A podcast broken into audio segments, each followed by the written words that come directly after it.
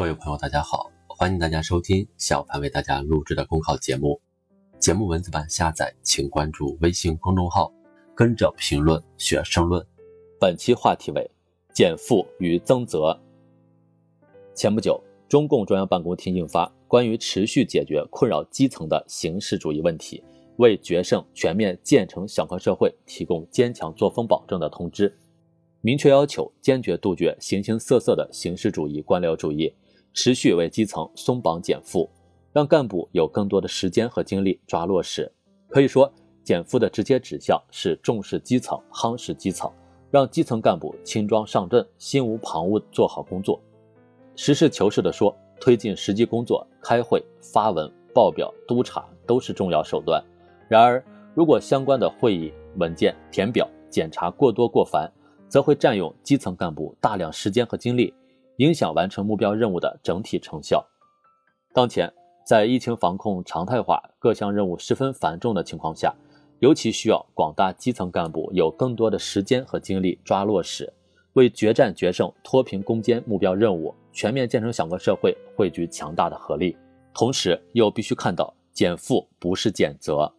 特别是扎实做好六稳工作，全面落实六保工作。要求各级干部明确职责，职到责到，这就要求广大基层干部正确看待减负与增责的辩证关系，切实做到不忘初心、牢记使命，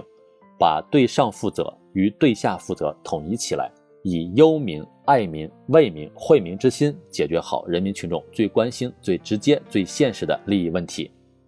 减负增责，关键是把自己摆进去。善尽者先尽其身而后人。把自己摆进去，把职责摆进去，才不会使工作往下推，责任向下卸。这就要增强自觉，进行有深度、有成效的调查研究，多开展沾着泥土味、闻着机器声、贴着百姓心的调研，多看后院角落，发现实际问题，拿出对策办法，精准制定政策，做到问题精准把脉，举措务实有效，表述简单明了，把为什么干、干什么、怎么干。见到什么效果讲清楚，防止不接地气的空中政策和相互打架的本位政策，以上率下，左右协同，上下联动，把抓落实的最先一公里和最后一公里衔接起来。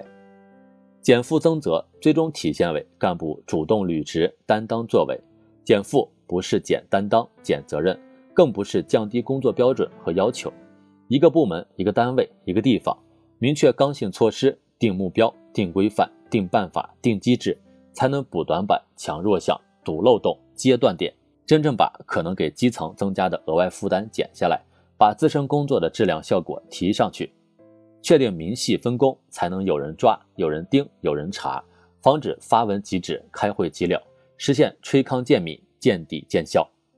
走好新时代的长征路，离不开干事创业的激情和行动，更需要不断增长的本领才干，不麻痹。不厌战，不松劲，不推责，冲在前头，干在实处，我们必能勇担使命，善作善成，不惧狂风骤雨，翻过一山再攀一峰，书写无愧于人民、无愧于历史的新篇章。本节目所选文章均来自人民网、求是网、学习强国。申论复习，请关注微信公众号，跟着评论学申论。